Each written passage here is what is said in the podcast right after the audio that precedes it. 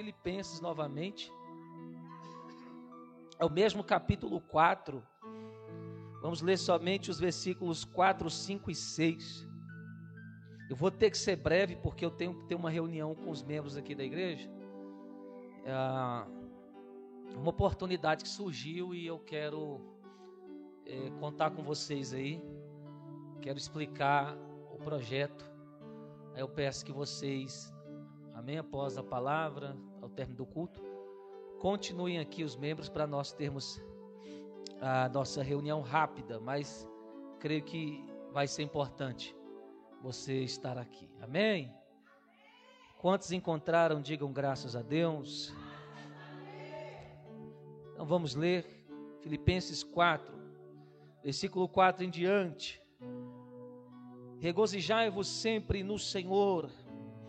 Outra vez digo: regozijai-vos. Seja a vossa equidade notória a todos os homens. Perto está o Senhor. Não estejais inquietos por coisa alguma, antes as vossas petições sejam em tudo conhecidas diante de Deus, pela oração e súplicas com ação de graças. Amém? Feche os olhos, vamos orar. Deus, nós te agradecemos, nós te bendizemos, fala conosco, usa minha vida como instrumento, que eu tenha a sua capacitação em todos os sentidos e níveis, mais uma vez para poder cumprir a minha chamada e alimentar aqueles que são seus com a palavra que vem dos céus e transforma, abençoa e salva.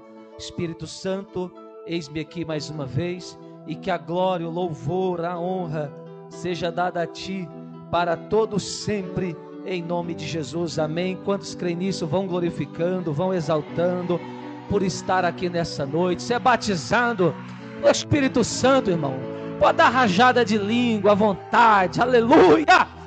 Pode engrandecer o nome do Senhor. Erevai-te, calamar, série andar. Aleluia, Jesus, nós te engrandecemos por estarmos aqui. É um privilégio. Se assente no seu lugar, por gentileza. Diga assim comigo: seis virtudes que não podem faltar. Mais uma vez, seis virtudes que não podem faltar. Vamos lá? Agora, para botar os demônios que te atribularam na semana para correr de vez o teu caminho mais alto. Vamos lá. Eita glória, já caiu por terra em nome de Jesus, né, irmão? Nós teremos uma semana abençoada para a glória de Deus. Irmãos, estamos vivendo tempos difíceis, conturbados, em todos os sentidos, e como igreja, confesso que tenho sentido essa mudança, tenho percebido essa transição de principados e potestades que vieram para o nosso país, trazendo, claro, o cumprimento da palavra de Deus. Não deixa de ser cumprimento dela. Coisas que não aconteciam com tanta frequência agora estão acontecendo de uma forma assustadora. Apostasia, a frieza espiritual, a indiferença para com Deus, o desconhecimento da palavra. Enfim, estamos vendo o surgimento da famosa igreja de Laodiceia. É aquela que não fica lá fora nem fica dentro, fica no meio do caminho. Não entra, ainda atrapalha quem quer entrar. Né? é uma coisa que não podemos fugir. Muitos cristãos, eles não querem assumir o compromisso com Cristo, mas também não saem do caminho. Né? E para esses, palavra de Deus, o próprio Jesus exortando esta igreja, vai dizer que ou ele seria frio ou, ou quente, mas por ser morno, por andar na dúvida, não saber se quer ou não quer Jesus, se quer ou não quer assumir a fé, Jesus fala que este seria vomitado. Né?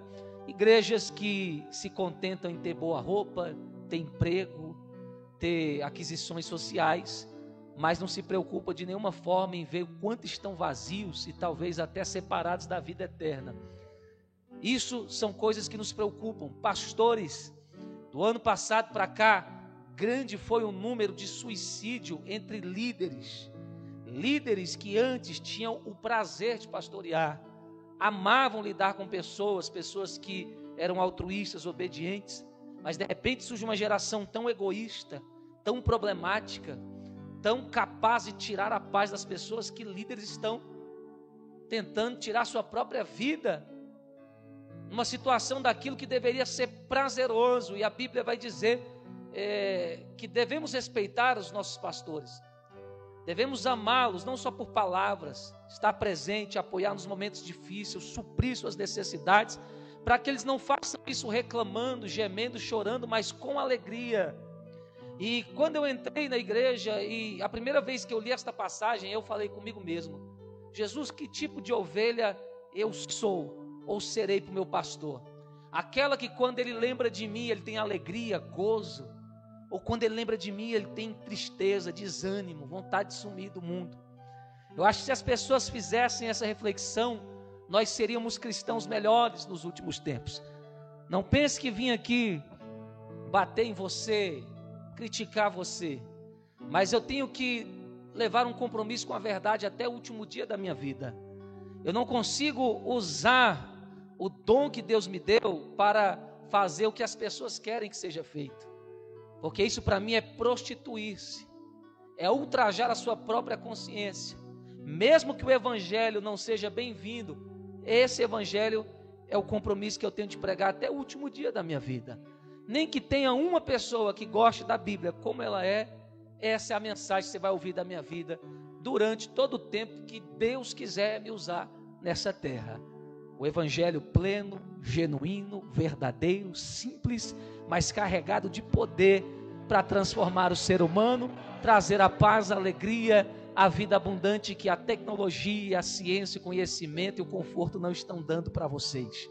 Eu creio na palavra do Senhor. Em vista de tanta preocupação com coisas materiais, não é errado se preocupar com coisas materiais, mas Errado é quando isso passa a estar em primeiro lugar na sua vida. O primeiro lugar das nossas vidas deve sempre pertencer ao nosso Deus e a paz da comunhão que Ele nos concedeu. Isto é inegociável para o convertido, o cristão, porque temos uma missão de continuarmos até o fim. A minha chamada, a sua chamada, não é um projeto para falir no meio do caminho, no início mas é um projeto para dar certo até ao arrebatamento. Que se o arrebatamento chegar, vier, e nós estivemos aqui vivos, não fomos encontrados nus, nós subamos cheios de fervor e amor e paixão pelo nosso Senhor Jesus. Esta é a vontade de Deus.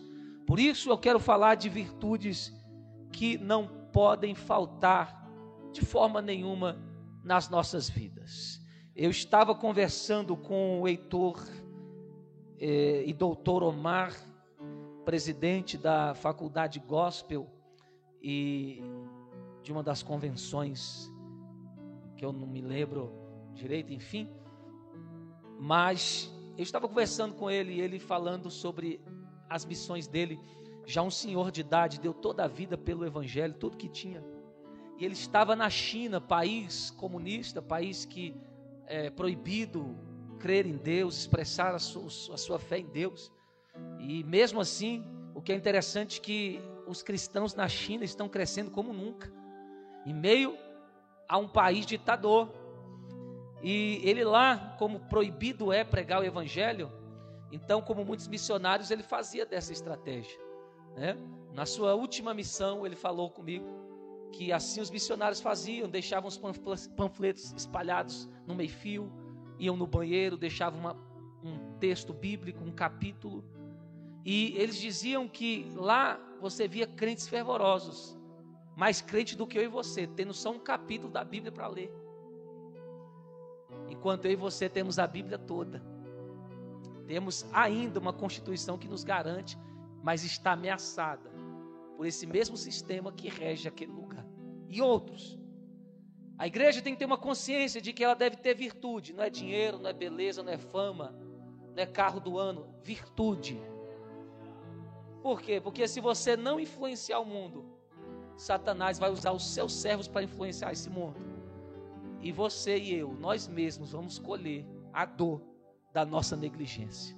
Ser crente é muito mais do que vir aqui, bater palma, gritar e pular. Ser crente é uma consciência de vida, é um estilo de vida que você adota aonde você vai, em todos os momentos. Sua vida deve estar regida pelos valores do Evangelho. Seis virtudes que não podem faltar.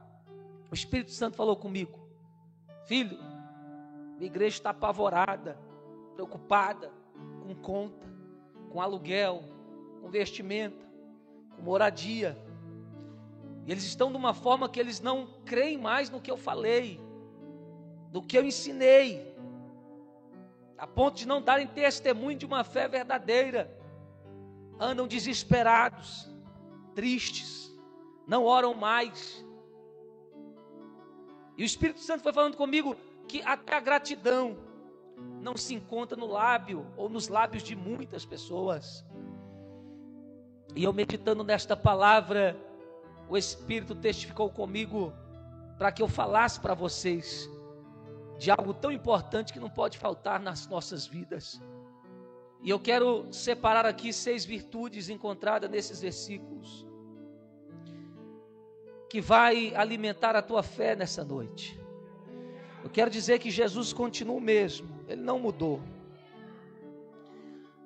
E eu quero no final da palavra fazer uma oração pelas pessoas que estão extremamente preocupadas com contas para pagar, com aluguel, com vida financeira, com a questão é, das necessidades básicas da sua família. Sei se é escola para os filhos, é, problemas de saúde, falta de condição de comprar remédios, fazer tratamentos. Deus falou que que era para eu orar por essas pessoas hoje, depois da palavra. Mas eu, pre, eu peço que você preste atenção no que eu vou dizer. Amém? Aí já vista que eu vou ter que ser breve. Vamos lá, não necessariamente na ordem, mas a primeira coisa que eu quero falar, que Paulo, o apóstolo, vai dar como conselho à igreja, dentre essas seis coisas, seis virtudes que nós temos que manter, ele vai falar de equidade. Diga equidade. Tem duas palavras gregas aqui no Novo Testamento para equidade. A primeira é epiaikeia, que vai estar relacionada à mansidão, relacionado à generosidade, que também é equidade. Ela é usada em Atos 24, versículo 4, e também usada em 2 Coríntios, capítulo 10, versículo 1, a respeito de Jesus. De Jesus sendo uma pessoa que tinha equidade, que tinha mansidão, que tinha generosidade. Você deve entender que o mundo atual não pode tirar a equidade esse senso de ser justo da sua vida. O reino do anticristo vem trazendo é, como moda o individualismo. As pessoas se trancam num quarto e ficam lá nas redes sociais, não se comunicam.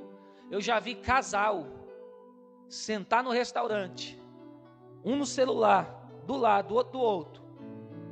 E em todo o tempo que eu estive lá, eles não trocaram uma palavra. Eu não sei se eles estavam conversando pelo celular, um do lado do outro. E eu fui embora e assim estavam.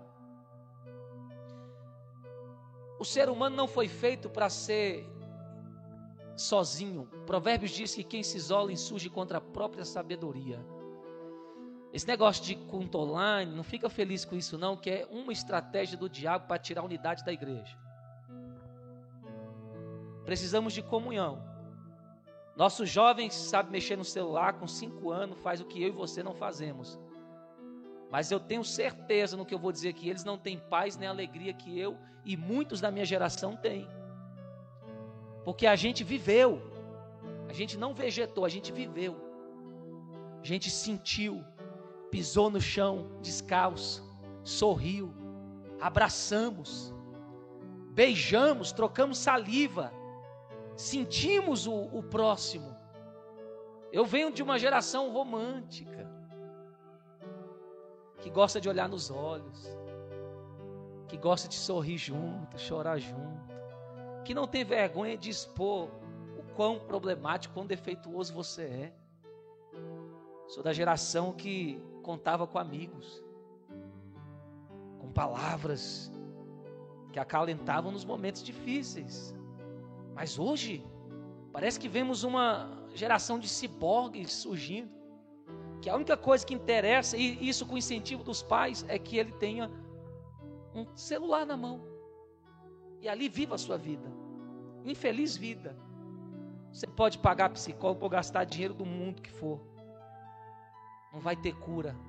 A cura para o ser humano é viver aquilo que Deus mandou a gente viver. A outra palavra é eututs, que deriva de eutus, reto, direto. Então, o valor que nós não podemos perder como cristãos, sermos pessoas generosas e retas, direitas. Pessoas que ainda, mesmo em dificuldades, possam ajudar alguém do seu lado. Possam ser úteis para o seu próximo. Porque pobreza não é desculpa para não ter valor. Eu vim de uma época da minha infância, eu sou de origem pobre. Eu passei coisas aqui que talvez você não vai passar.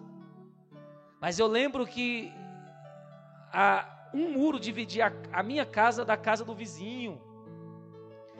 E, e desde pequeno tinha um buraquinho no tijolo, a parede não tinha reboco.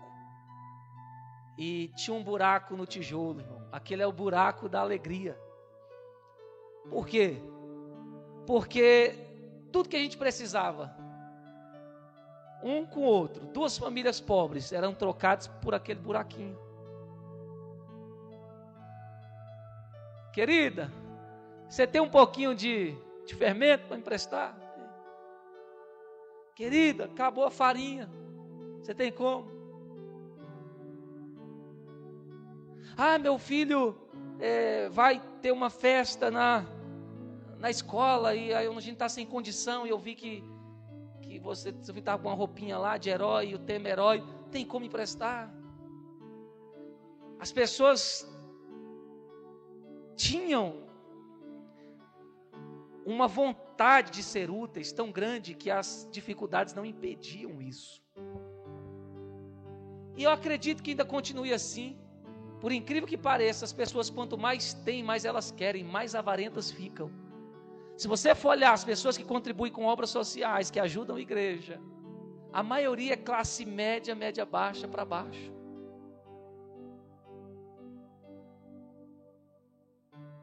Você pensa que isso é ajudar é coisa de rico? Não, ajudar é coisa de gente que é humano. Que é humano.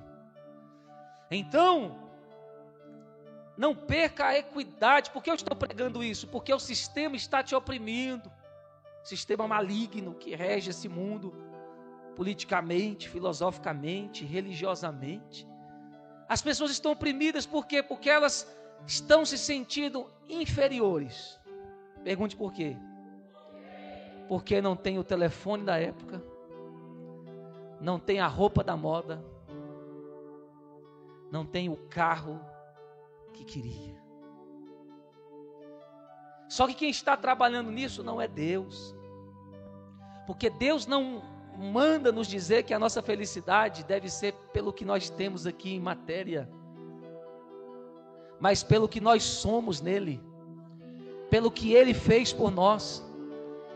E eu venho aqui resgatar essa identidade de cristão autêntico, que se alegra pelo fato de ter sido salvo e ter um Senhor, Salvador, que é provedor, que não pode dar tudo que você quer, mas dá o que você precisa. E todos os dias, quando você abre os olhos, você está respirando, você está vestindo, você está comendo, você tem fôlego no pulmão.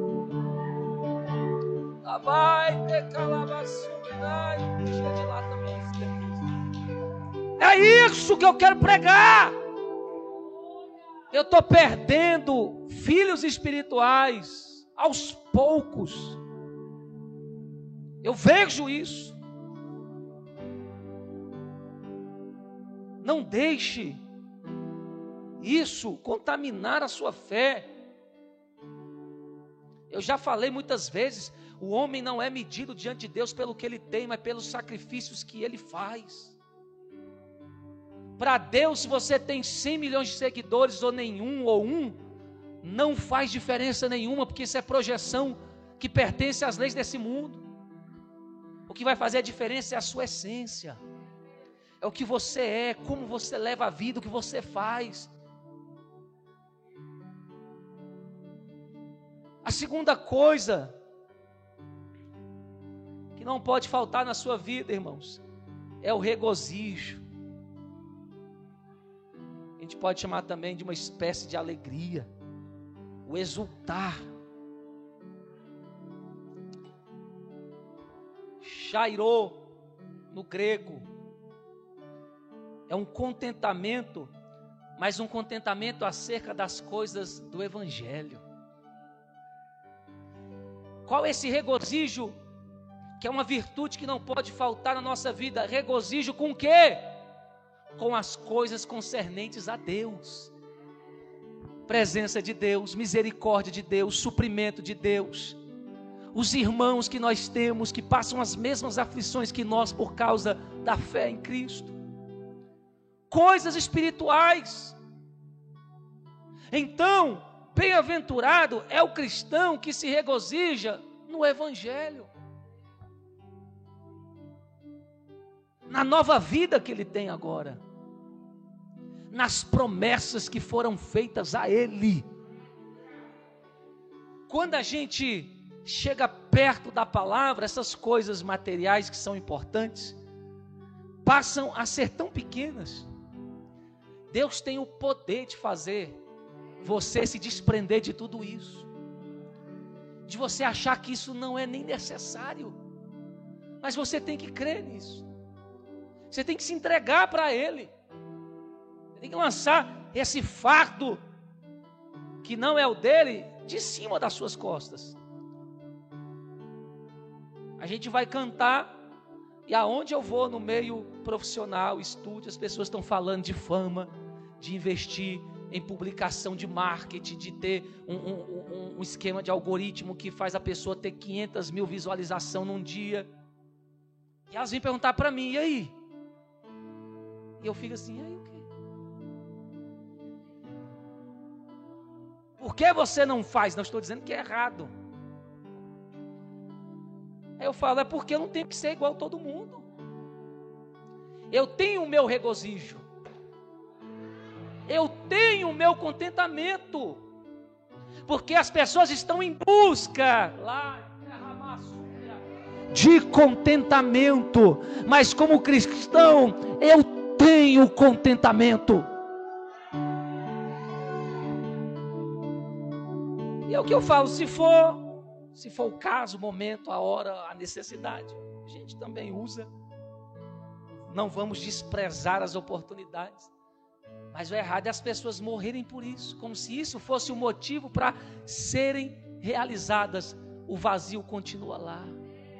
Tem gente casando errado porque pensou que casamento ia dar felicidade. Está pior do que quando era solteiro. Tem gente que entrou numa religião achando que ia fugir dos problemas, se frustrou, porque só muda o tipo de problema. Tem gente que achou que se conseguisse um status na vida, seria feliz. Eu gosto muito de frases de pessoas ilustres nos seus últimos momentos de vida. Steve Jobs, que é um grande ícone da área tecnológica, as últimas palavras dele não foi sobre coisas dessa terra. Foi simplesmente ter saúde para viver, abraçar pessoas. Irmãos, não se iluda, lá no fim do arco-íris, o sonho americano, o sonho brasileiro, o sonho europeu, só tem pote de doce.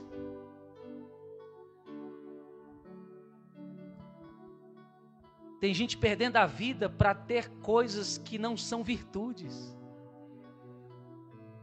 E aí, quando ela consegue o que tanto queria, o que, que sobrou para ela? Solidão, doença, arrependimento. E uma vida que ela não pode voltar atrás para corrigir, porque é uma só. Se você entender que você tem uma só vida, e o que, o que foi não volta, a gente começa a priorizar o que é mais importante. Regozijar em Deus. Entender que em Deus nós somos completos e as coisas vão sendo acrescentadas conforme a graça dele.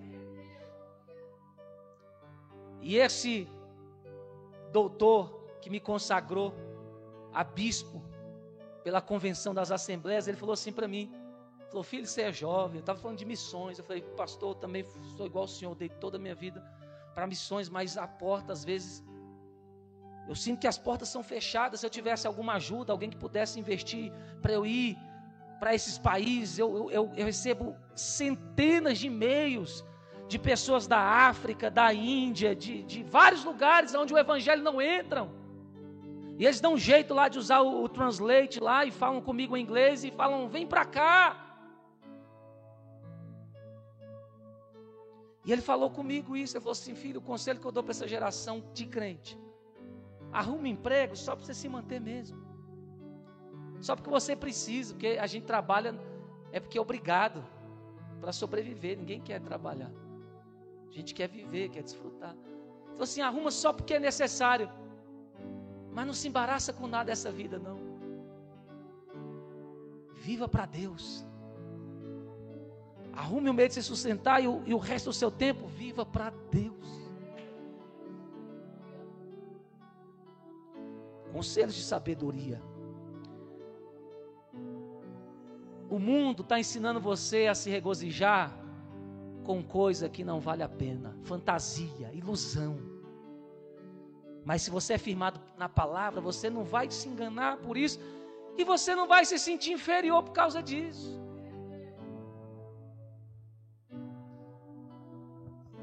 Eu estava num grande evento centenas de pastores e pregadores naquele lugar. estava sentado com as pessoas mais ilustres do mundo no que diz respeito ao Evangelho. Pastores, presidentes, pregadores. E eu fiquei, Jesus, o que eu estou fazendo aqui mesmo?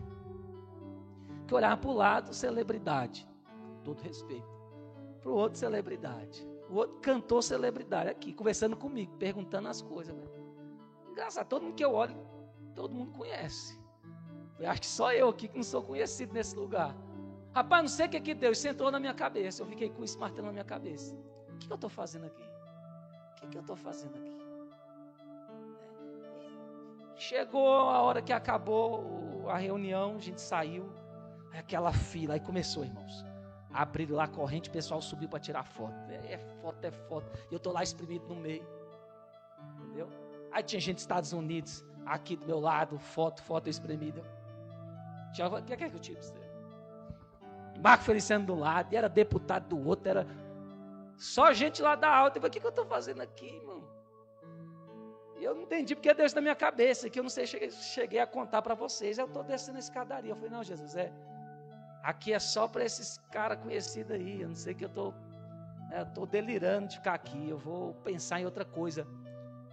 Eu falei, aí eu pensei comigo assim. Jesus, tanto que é verdade que aqui até agora todo mundo aqui tirou foto, só, só não tiraram foto comigo. Mas eu fechei a boca, só vi aqui puxando meu paletó. Quando olhei, um jovem olhou para mim e falou assim: Eu quero tirar uma foto com você. Aí, quando ele falou isso, o Espírito falou no meu coração: Se você está pensando errado, eu coloquei esses homens aqui, você também não pelo que eles representam no mundo físico, mas pelos seus esforços no mundo espiritual. você é tão aquém, tão capaz, tão a nível como qualquer um deles. Irmãos, eu voltei de outra forma. Decidido a não me deixar ser levado pelo que eu vejo. As aparências enganam. Tem gente que é rica que você olha, ah, eu quero ter a vida dele, está chorando para ter a tua. Porque primeiro que a vida do rico é um inferno, porque ele não sabe quem ama ele, porque todo mundo chega a ele por interesse. Agora, se você é pobre, mas tem alguém do teu lado, irmão, é bem provável que ele ama você porque te ama pelo jeito que você é, porque você não tem nada para dar. Só feiura. Quando a gente volta para a palavra, a gente sente paz. Deus falou que quando eu pegasse esse microfone, chumbos e toneladas iam cair de ombros de pessoas aqui essa noite. Sabe? Porque eu tenho que ser visto, eu tenho que ser conhecido, eu tenho que estar na frente de algo, irmãos.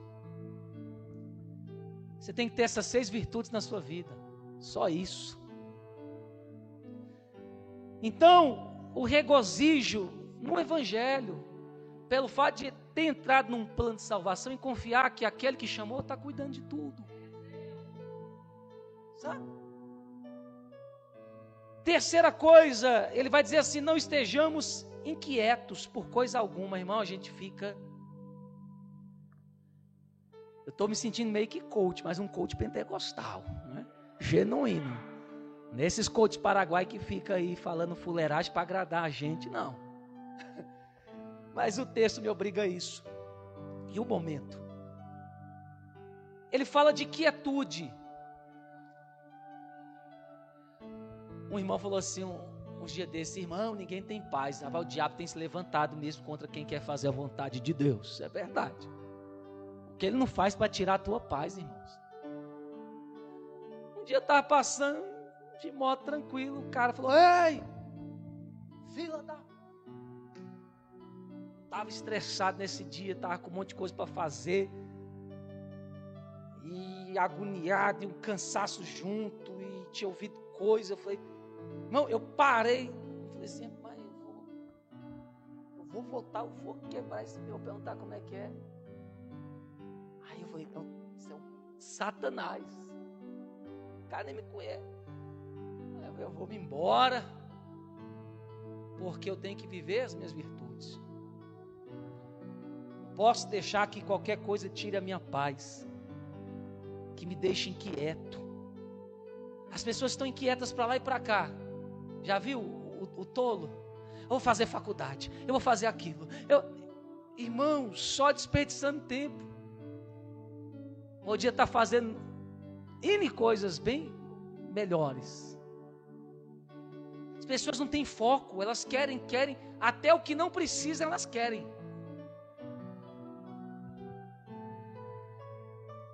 Quando ele fala de quietude, que vem de eremos, quieto, porque paz é Irene no grego.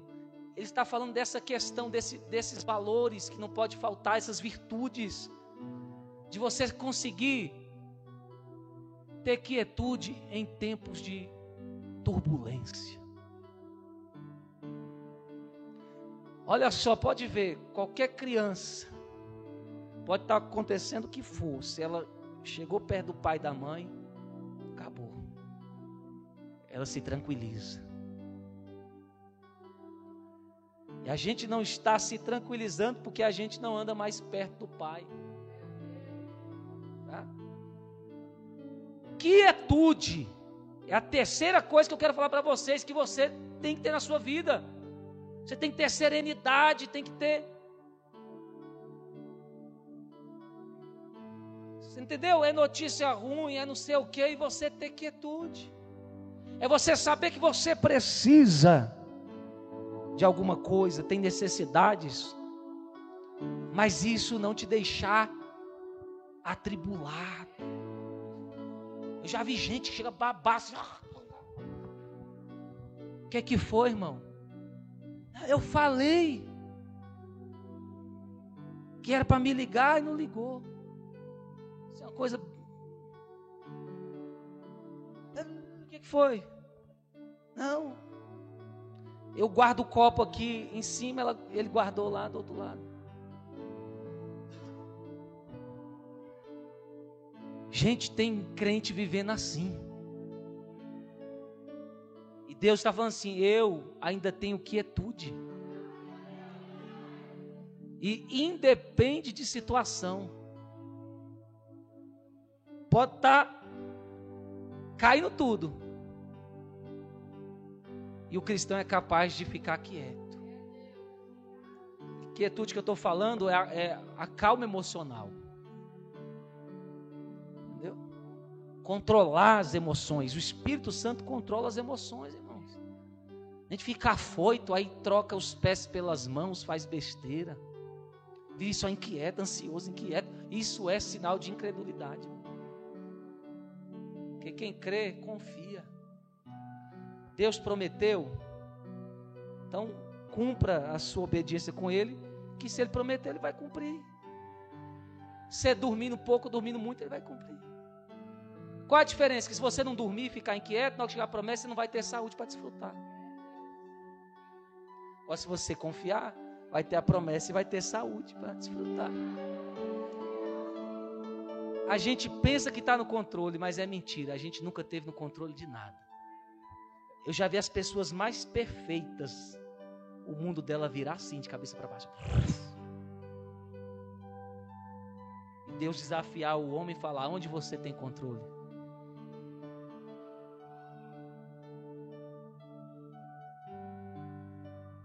Quarta virtude, irmão, é oração. Ele fala de oração, de petições, de súplicas. Mas ele está aqui separando dois tipos de orações. A primeira, que é proseuchi no grego, é literalmente oração a Deus. A Deus. Qual é a quarta virtude que você deve ter? Oração a Deus fala de relacionamento, conversa com Deus. É triste saber que tem crente que não conversa com Deus.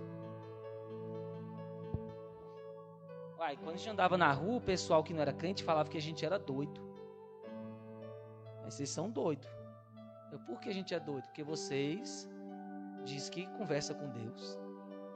É, eu estou conversa com os crentes, eu ouço assim, ah, Deus me falou. Aí fala, isso é verdade? Eu falei, é, é verdade. Aí a pessoa pensa, queria olhar de decepção, sabe? Mas fazer o quê? É verdade.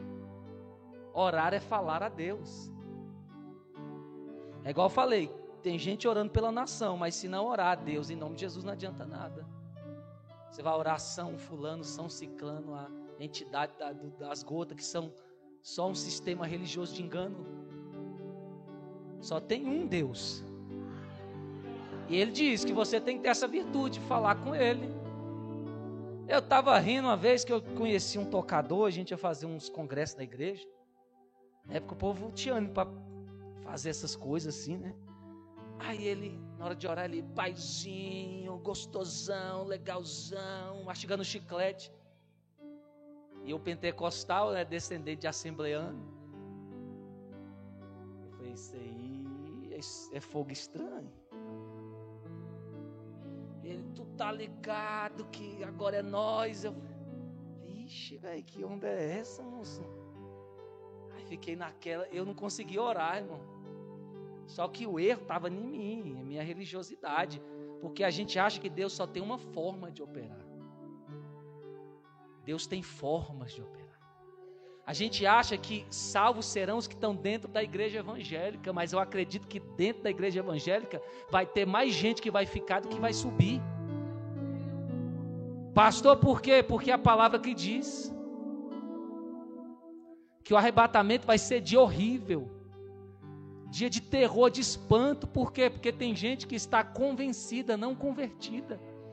E ele falou: Ó, oh, vocês que são filhos de Abraão vão ficar de fora, e vai vir gente lá do ocidente, e vai entrar no lugar de vocês. Vocês vão ver prostitutas, ladrões, homicidas entrando no céu e você ficando fora. Por quê? Porque você não depende mais de Deus. Você acha que sabe cuidar da sua vida. É, quando aquela parábola, bispa, fala de que o pastor deixa as 99 atrás de uma, quem já viu isso? Você não sabe nem o que está acontecendo nesse texto. Se você for olhar a cultura da época e o que Jesus estava falando, ele disse que ele tem, ele prefere largar 99 crentes convertidos que acha que não precisa para falar para um que está perdido. Para a gente que se acha massa. Tá pensando que o negócio, ai que lindo. É, até Jesus foge, irmão, de gente difícil.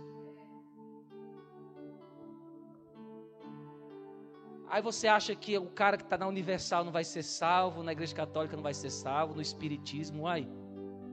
Aonde a Bíblia diz isso? A Bíblia diz que os escolhidos estão no mundo aí. Estão na política, estão na rua, às vezes nem ouviu o Evangelho, mas Deus tem um plano para ele. Tem um momento para ela.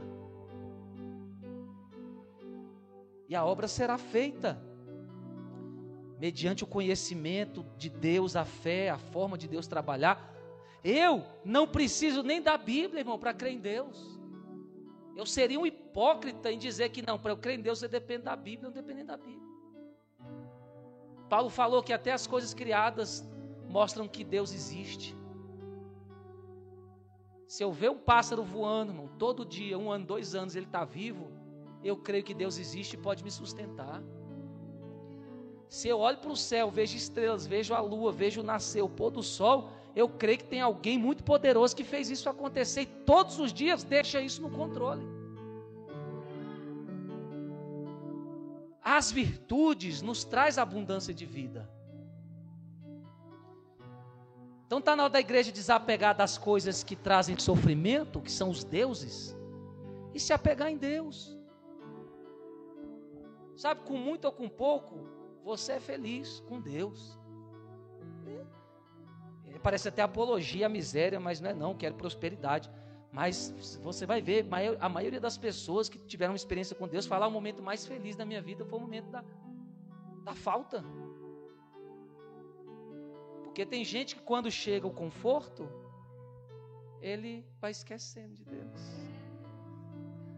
Aí tem gente que rala, rala, rala, rala, fala, Deus, que eu nunca saio do lugar, porque se você sair do lugar e subir um degrau, você vai se perder. Deus te conhece. Aí Deus fala, para você ser salvo tem que ser com isso aí. Que eu vejo umas promessas na rádio, irmão, nem quase não estou ouvindo rádio evangélica, porque é tanta coisa. Todo mundo tem as coisas agora. Todo mundo é fazendeiro, todo mundo é rico, todo mundo é. Eu tenho um pé no chão. Primeiro que eu me tornei órfão. Nem pai e mãe eu tenho para me dar nada. E da, da, minha família que tinha posse, que podia me dar alguma coisa, ficaram com raiva de mim por causa de Jesus. Disseram, ou a gente ou Jesus. Então, para eu ser materialmente milionário aqui, só se for um milagre. Eu vou perder a minha quietude por causa disso aí Vou deixar de falar com Deus porque tenho ou não tenho? Aí tem gente, irmão, que é mais pobre que pobre, que pobre, que pobre, fica lá, eita, Deus falou que eu vou ser milionário, fica lá, à toa na pobreza, é preguiçoso, é incrédulo, é desanimado. Não, mas Deus falou. Só se foi Deus mesmo, irmão, porque tem um princípio para você prosperar na terra materialmente trabalhar ou estudar. E mesmo assim ainda é difícil, porque se, se Deus não entrar no negócio, entendeu? O que, é o sucesso para mim? É a junção do preparo e a oportunidade. Tem gente que tem oportunidade, mas não tem preparo, não chega no sucesso. Tem gente que tem preparo, mas não tem uma oportunidade, não chega no sucesso. São as vaidades da vida, igual disse Salomão em Eclesiastes. A vida do homem é um laço passarinheiro. Não fica construindo um castelo aqui, não. Desprende, meu irmão, porque a gente está aqui só de passagem. Está se entristecendo por coisa que não precisa. Está perdendo a comunhão com Deus, equidade, regozijo, quietude, oração. Por besteira. Então, essa virtude não pode faltar na sua vida. Uma pessoa que fala com Deus. Eu gostava dos vasos doidos. Falava com Deus dirigindo, no banheiro tomando banho, se arrumando, falando em voz alta. Não, Deus, não sei o quê. Sim, ah, então tá bom. Falei, tá, o negócio é forte. Intimidade, mano, não é loucura não. Sabe você entrar no guarda-roupa e olhar, Deus, o que, que, que, que o Senhor quer que eu vista hoje para o culto? E você ouvir ele dizer, falar assim, eu quero que você vista isso. Isso existe. Isso existe. Pessoas que ainda oram, falam com Deus, e essa oração não é oração de pedir, é de falar. Porque tem gente que só abre a boca para pedir. Deus não sabe nem quem é você. Você está lá pedindo, está lá na lista do não te conheço. Me ajuda aqui alguém que eu tivesse a você.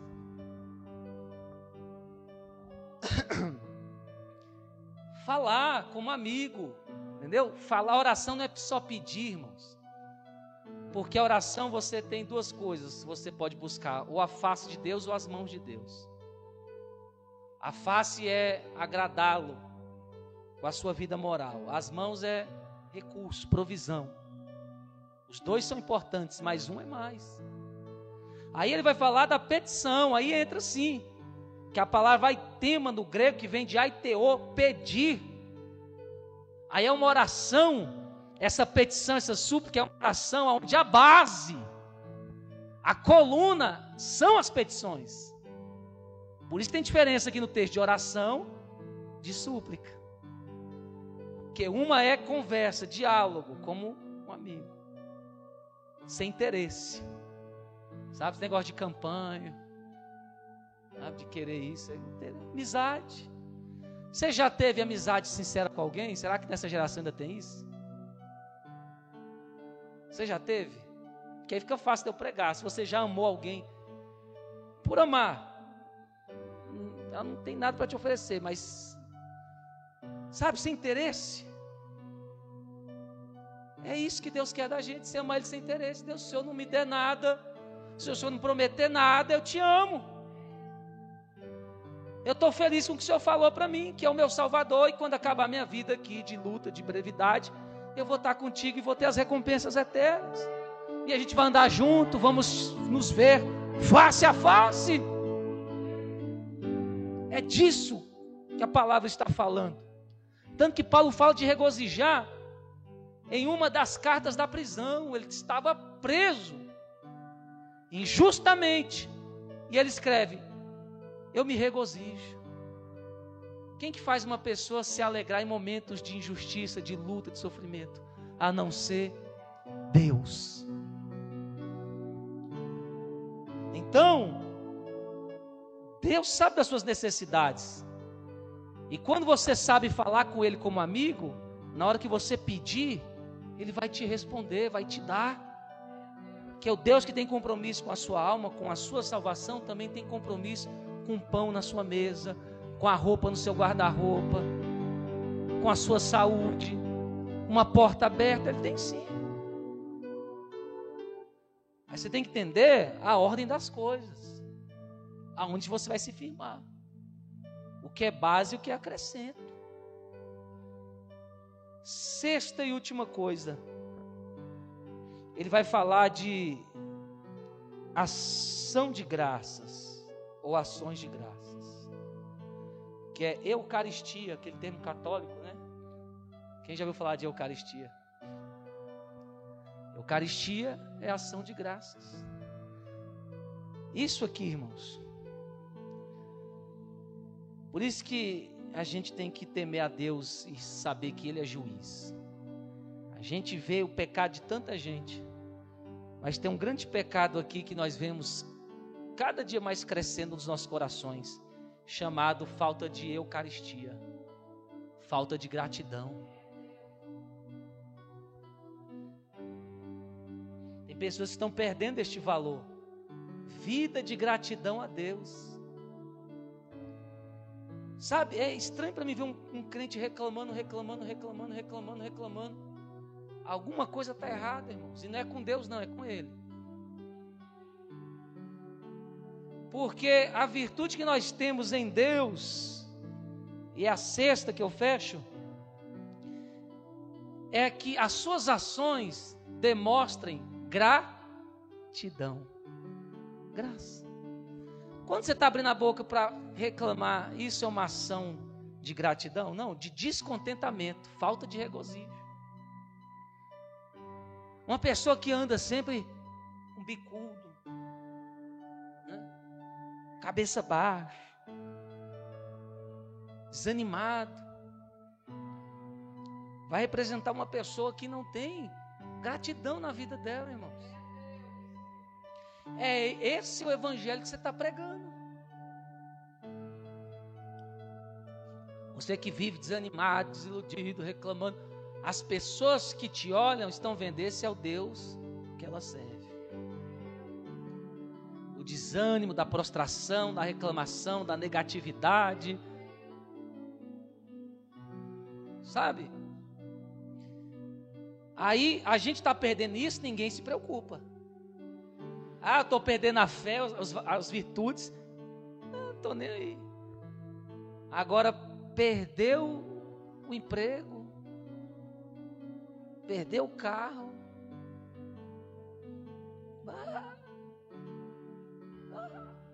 Vou me matar. Não, para o mundano, porque tem diferença entre incrédulo e ímpio. Não, não confunda as coisas, não. A gente pensa que todo mundo que não é cristão é ímpio, está errado. Ímpio é quem vive na impiedade, não respeita as coisas de Deus. Agora, o incrédulo, ele pode até não ser crente. Ele é incrédulo, mas ele tem respeito pelas coisas de Deus. Então, às vezes, o incrédulo fica lá, tudo bem, mas cristão, irmãos, cristão tem que demonstrar na sua vida que ele é uma pessoa grata. Pastor, como eu vou fazer isso? Eu não sei se é com você. Eu já tenho a minha vida para para cuidar aqui. Como é que você vai mostrar que você é uma pessoa que tem ação, ação de graças?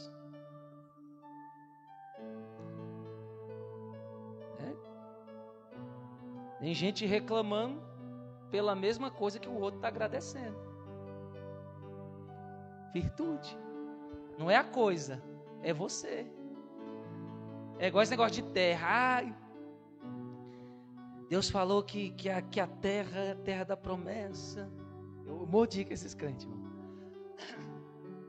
Aí vê o fogo cair na IPMA, sai lá da igreja dele. Né? Todo sem direção e vem parar aqui achando que aqui é a terra da promessa. É igual Ló. Foi, não era nem para ter ido, estava lá com Abraão. Abraão falou: Vai, escolhe onde você for, vou para outro rumo. Ele olhou, olhou, olhou, olhou. Aí o melhor lugar lá, ele falou: Quero ali. Só que aquele lugar virou Sodoma e ele só não morreu porque Abraão interveio. A pessoa fica terra, terra e quer a terra do outro. Aí começam as competições na igreja, as invejas. Tem gente que pensa, irmão, que o outro tomou o lugar dele. Eu morro de rir com isso, irmão, com essa infantilidade. Eu vou descer porque fulano tomou meu ministério, tomou meu lugar. Aonde existe isso, irmão, no reino de Deus? Quem manda lá no reino é tu não, infeliz, é ele. Ninguém fica aonde Deus não quer. Ninguém permanece aonde Deus não quer. Ninguém se mantém além do tempo que Deus quer. Sabe? Quando você tem quietude, você entende isso, você não fica inquieto. Aí a pessoa terra, terra, terra, terra. Sabe qual era a terra que era fértil, que Deus prometeu para Abraão? Porque isso aqui é arqueologia, ah? ciência, diz que a terra não tinha nada. Canaã não tinha nada. Tinha aqueles frutos gigantes lá, mas era uma terra comum. Aí você pensa, eu vou, tem gente que vai morar até em Israel por causa disso, irmão. Lá é a terra. Sabe qual era a terra que Deus queria mostrar que era fértil? Pergunte qual? Abraão. Ele era a terra fértil. Pergunte por quê? Porque aonde ele fosse, Deus ia ser com ele.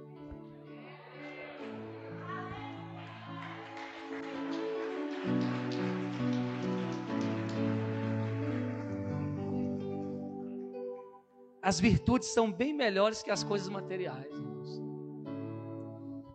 Eu quero encerrar essa palavra dizendo que você deve ter essas seis coisas. Diga comigo: equidade, regozijo, quietude, oração, petição e ações de graças. Que é a gratidão. Eu quero que você se coloque de pé por gentileza.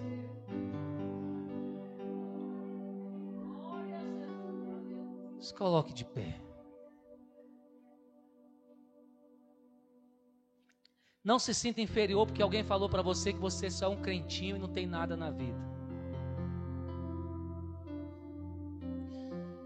Alegra o seu coração, sabe por quê? Porque você tem o que mais interessa: qualidade de vida. Me ofereceram antes dessa crise uma escola para eu cuidar, uma rede de ensino.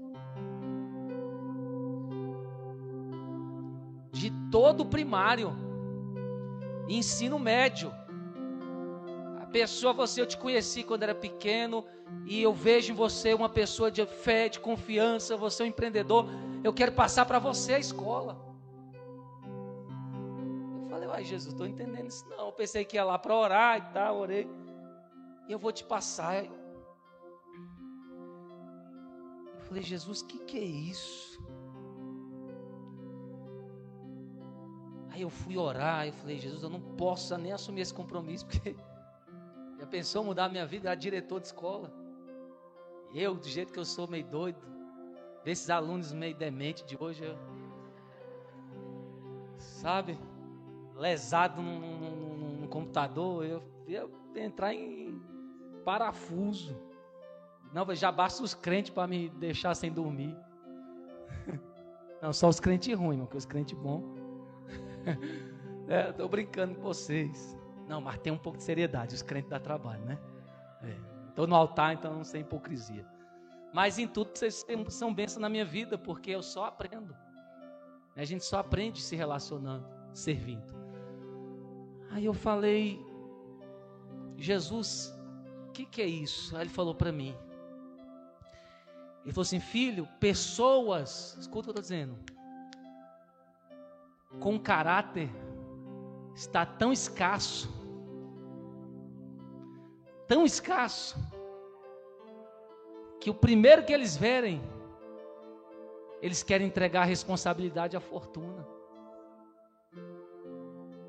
E foi o que a pessoa me falou. Eu conheço várias pessoas do ramo, mas não confio em nenhuma. E eu te falar, eu sinto muito decepcionar, não posso aceitar essa oferta. Falei, mas eu vou orar para que Deus te dê direção. E a pessoa falou: Eu estou cansada. Eu dediquei toda a minha vida a isso. Comprometi até muitas vezes minha família. Quase perdi minha família. Só que agora o que eu estou perdendo é mais sério: é minha saúde. E de tanto falarem, larga isso, larga isso, larga isso. Estou pensando seriamente em ouvir. Até para a gente que tem ministério, a gente deve se perguntar até onde vale a pena renunciar sua própria vida, sua saúde, sua família pelos outros. Tudo tem um limite. Tudo tem um limite. Se está te fazendo a perder a paz, perder as virtudes, nem o ministério vai valer a pena. Até o ministério, a chamada só vale a pena quando ela te dá isso aqui que eu preguei. Seu trabalho, sua vida, os seus sonhos só vão valer a pena enquanto eles te derem algum tipo de de retorno espiritual. Sabe? Se eles realmente aumentam a sua fé. Se eles realmente te aproximam de Deus. É isso que eu vim pregar aqui. O que você está querendo para a sua vida realmente te alegra? Realmente te aproxima de Deus? Realmente te mantém calmo? Não tira a sua comunhão com Deus? Porque essa é a direção para a sua vida. Se qualquer coisa está tirando você de Deus e tirando seus valores, abra os olhos. Você não pode se perder. Jesus pagou um preço muito caro para você estar aqui me ouvindo hoje. Eu não levei coroa de espinhos, prego nos pés, nas mãos, chicotada, cuspida por você, não, mas Ele sim. Ele te ama. O preço foi alto. Sabe o que eu vim dizer aqui para você? Não fique triste por causa das dificuldades da vida, por causa do ter e não ter. Sabe o que Jó falou? Nu eu vim, nu eu voltarei. Se você morre hoje, tudo isso que você está se preocupando, você não vai poder levar. Então o que, que eu levo, pastor? Isso aqui: testemunho que vai comigo para a eternidade são os valores, as virtudes. Principalmente você que tem está passando dificuldade no seu trabalho, ameaça de, de, de falência da empresa, ameaça de ser mandado embora. Eu quero que você venha aqui à frente. Você que está tem o seu negócio e está endividado. Tem hora que você fala, meu Deus, não sei o que eu vou fazer se isso vai dar certo ou não, vem aqui à frente. Deus mandou fazer isso aqui hoje. E eu quero encerrar.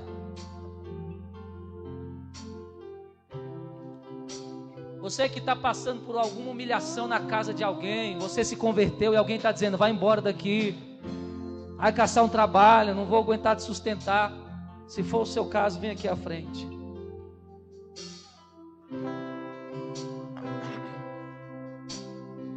Você acredita que Deus vai trazer paz para o seu coração agora? Você quer um conselho meu? Você quer um conselho meu? Talvez, eu não vou dizer que eu sou um exemplo certo, baixinho ainda.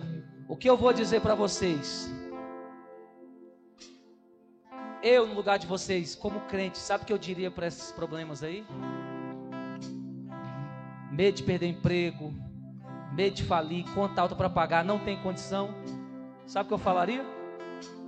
Que se dane. Que se dane. Está passando por isso? Levanta a mão, tem que saber. Eu estou relacionando. Quem está falando isso? Diga assim comigo: que se dane. Que se dane, que se dane irmãos. Diga assim: eu sou mais importante. Eu sou mais importante. Diga: eu sou mais importante. Eu quero que pessoas aqui me prometam. Você está passando por esse problema, mas você não está inerte, você está fazendo algo. Tem que fazer. É seu, você tem que lutar pelo que é seu. Mas você vai se comprometer em não fazer o necessário, mas fazer o seu melhor. Sabe porque muitos dos nossos negócios não dão certo? Até a nossa vida espiritual, muitas vezes, porque a gente não faz o melhor, faz o que é necessário. Você está disposto a fazer o seu melhor para vencer essa situação? Tá. Então, fazer o melhor já começa com essa revelação. Você é mais importante do que esse problema. Você não pode deixar isso te consumir, você tem que controlar isso. Crise todo mundo passa. Eu estou pregando aqui porque eu tive minhas crises e tenho minhas crises ministeriais, onde eu falo, não vai dar certo o projeto, Jesus. Não dou conta, não sou super-homem, sou carne e osso. Mas o Espírito Santo nos dá autoridade para controlar a situação. Sabe? E se tem algum plano do diabo, você sustenta firme. Deus te dá força. E o plano do diabo é frustrado. Isso é só uma fase. Só uma fase. Deus não dá nada para ninguém no estralar de dedos. Todas as pessoas que conquistaram algo na vida sofreram muito, foram persistentes, creram contra a esperança, não aceitaram o conforto. Eu vou orar por vocês e eu quero que vocês saibam disso. Que se dane.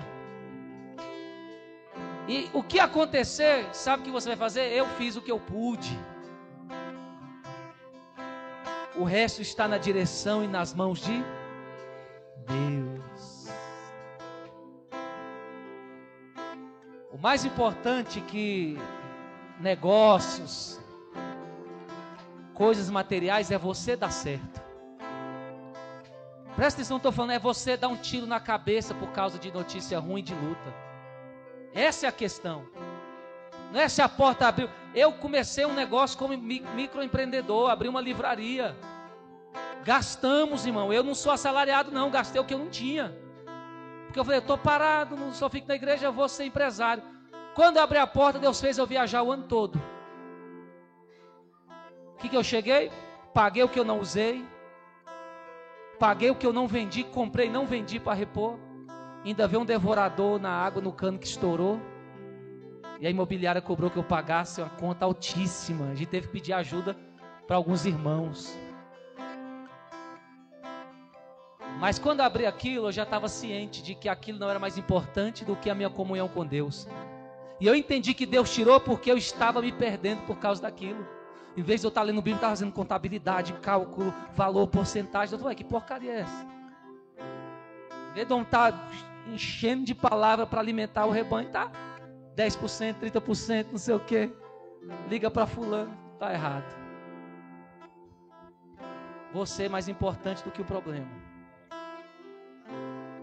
Sabia que pode gerar uma doença aí séria na sua vida por causa disso?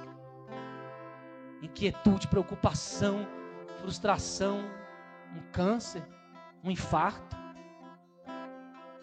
Deus não quer isso para você.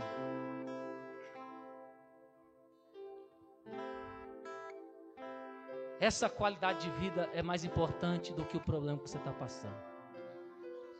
E eu vim profetizar isso para você. Que Deus está no controle dessa situação que você está passando. Não sofra à toa. Ele tem um propósito com isso. E sabe o que ele mandou dizer? Só confie. Descanse. Faça o seu melhor e o que você não pode, agradeça a Deus e descanse. Viva. Ah, vai respirar, vai fazer uma caminhada.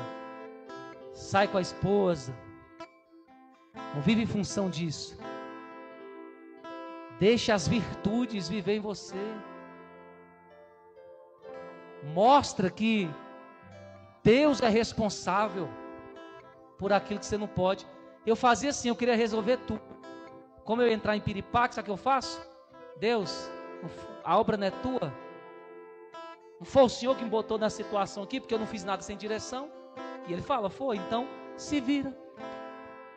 Eu passei uma luta aqui, irmão, nessa pandemia com essa loja, com o carro de aluguel, você não sabe o que a gente passou. O Satanás entrou no homem. E ele queria igual o faraó, ele não queria o que é justo, ele queria pisar. Sabe? Aí eu ficava com o homem, batendo, batendo, eu falei, cansei. falei, Deus, tá vendo isso? Tô.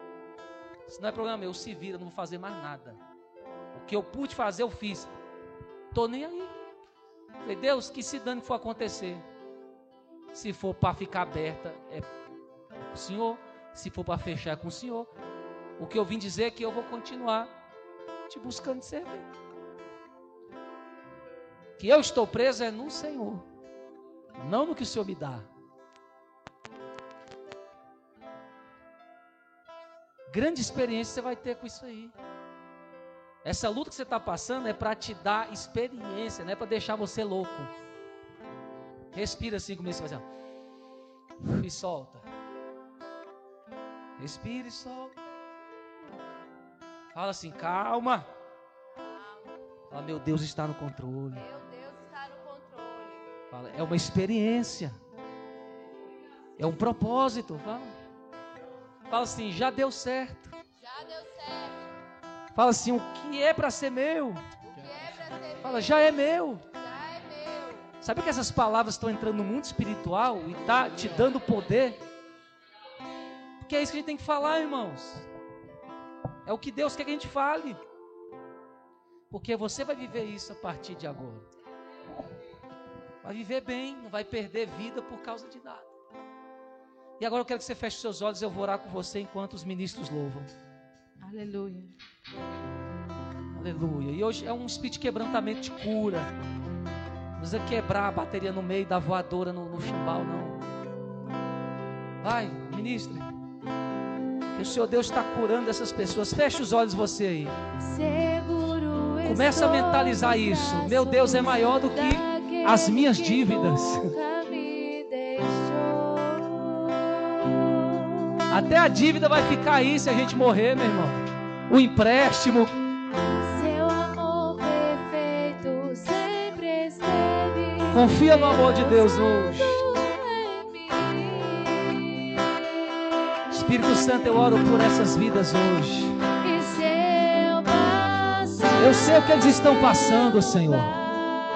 Não é fácil.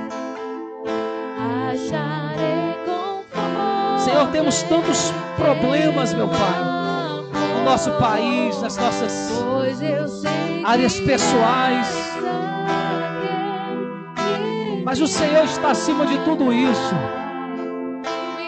E eu quero pedir esse refrigério, essa quietude, essa mansidão, que essa comunhão gostosa entre no coração deles agora, para que eles vejam que as virtudes são mais importantes. Receba a paz do Espírito hoje. Receba o conforto de Deus hoje. Deus não falha. Isso aí é uma fase que vai passar. Deus tem algo novo para você, meu querido, minha querida. Oh Espírito Santo, não deixe a gente perder a comunhão, Senhor. A alegria da vida, a alegria da salvação, a alegria de estarmos aqui juntos. Nós queremos te agradecer, Jesus. Porque a gente teme, a gente acha que não vai dar certo, e o Senhor sempre nos surpreende. O Senhor sempre nos surpreende. Isso aí não é o fim, não. É só uma onda grande, é só uma tempestade. Uma hora ela baixa. Receba a paz do Espírito sobre você. Receba o conforto e a confiança povo de Deus não veio para ser envergonhado.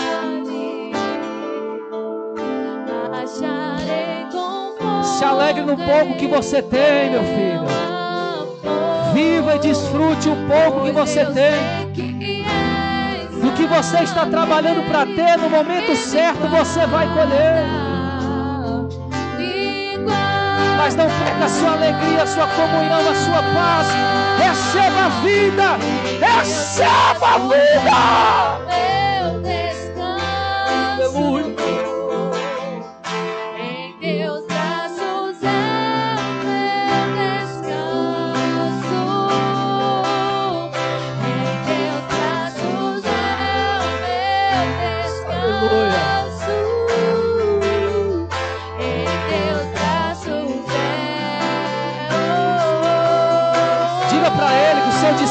Nele. Tira a sua mente do problema. Tira a sua visão desse problema. Desfrute do amor de Deus que está nessa casa.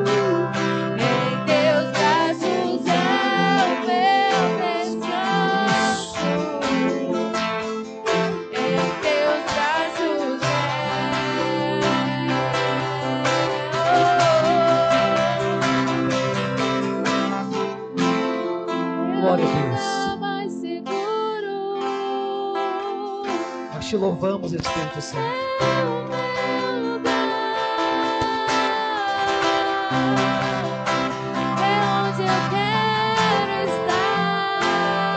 te agradecemos, Senhor. O Senhor tem operado aqui nessa noite. O Senhor está fazendo grande obra. Você é o maior investimento de Deus, meu filho. Você é o maior projeto de Deus. Esqueça disso. Então se mantenha firme. Segura as pontas. Aguenta aí. Antes de voltar para o seu lugar, primeiro vamos aplaudir o Senhor, porque a presença dele está aqui. Segundo, você vai me prometer que não vai viver com medo do amanhã. Quem vai me prometer isso? Eu conheço uma empresária que nessa pandemia, uma mulher de Deus, perdeu quase tudo. Nem dona mais ela, ela é sócia. Sofreu demais. Crente. Sabe qual a frase que ela mandou para mim? Falou assim: Sabe o que me sustenta, pastor? Porque eu falei que ia orar para os negócios dela. E eu, mesmo orando, perdeu quase tudo, só tem um, uma coisinha. Ela sabe o que me sustenta? Que minha mãe crente falava para mim quando a gente começou o negócio. Podem te arrancar os telhados, mas você ainda fica com o céu.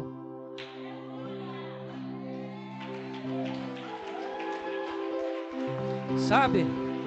A gente está sujeito a tanta coisa, mas você vai me prometer que você não vai viver com medo do amanhã. Isso não é coisa de crente. Deus cuida de você de um jeito ou de outro.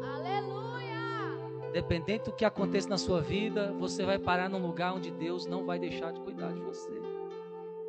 Amém? Eu torço por vocês. Nós cremos. Não aguenta aí. Se o projeto é de Deus, isso é só um, uma experiência. Talvez se Deus não permitisse isso, você não valorizaria, não saberia lidar, né? Amém? Ao Deus que te chamou te ampara, você e sua casa. Amém? Sem medo do amanhã. Sem fritar a cabeça por causa de problema. Fez o seu melhor. O resto é permissão de Deus. E isso não vai te fazer perder a qualidade de vida que são as virtudes que Ele te deu. Amém? Vida abundante. Diga assim: vida é a virtude do Evangelho. Aplaude o seu Jesus, amém? Pode voltar para o seu lugar. De preferência, glorificando o Senhor.